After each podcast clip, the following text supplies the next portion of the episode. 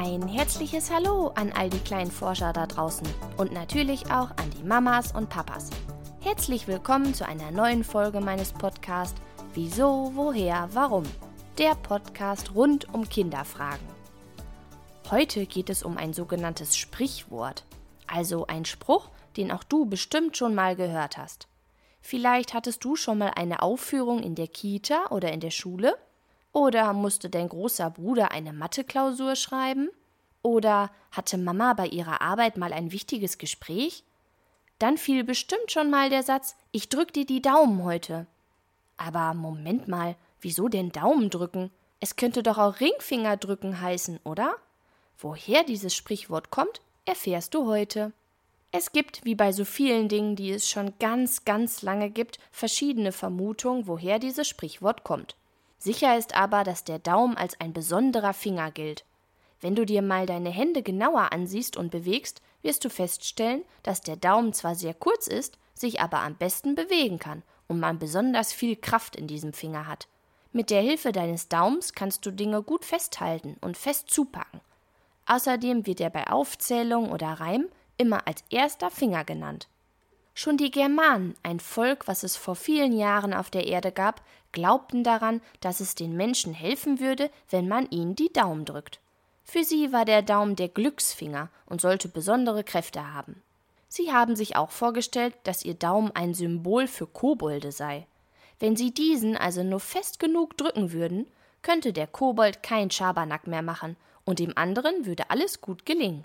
Schabernack ist übrigens auch schon ein sehr altes Wort. Es bedeutet ein Streich spielen oder einen Spaß machen.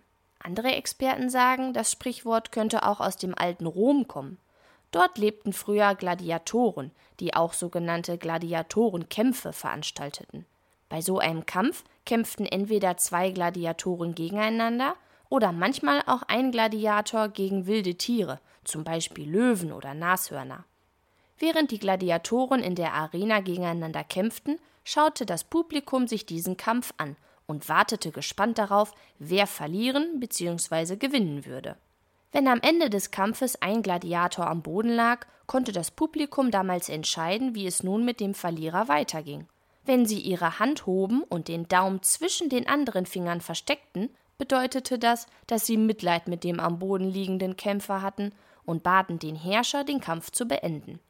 Für die Menschen im alten Rom war der Daumen nämlich ein Symbol für das Schwert der Gladiatoren. Wenn man den Daumen, also das Schwert, drückte, sollte es bedeuten, dass das Schwert zurück in die Halterung gesteckt werden sollte und somit der Kampf beendet war. Wenn das Publikum allerdings den Daumen Richtung Himmel streckte, bedeutete das nichts Gutes für den Gladiator, denn dann sollte das Schwert gezückt werden und der Gladiator getötet werden. Nicht schön, wie gut, dass es das heute nicht mehr so gibt. Was bleibt, ist aber der Glaube, dass das Drücken des Daumens eine wichtige Bedeutung hat.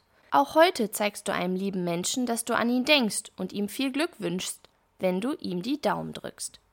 Wenn du auch eine Frage hast, die ich beantworten soll, schreib mir gerne eine Mail an kinderfrage@gmail.com. Ich freue mich, wenn wir uns nächsten Sonntag bei einer neuen Folge von Wieso, woher, warum wiederhören. Bleib neugierig, deine Christina.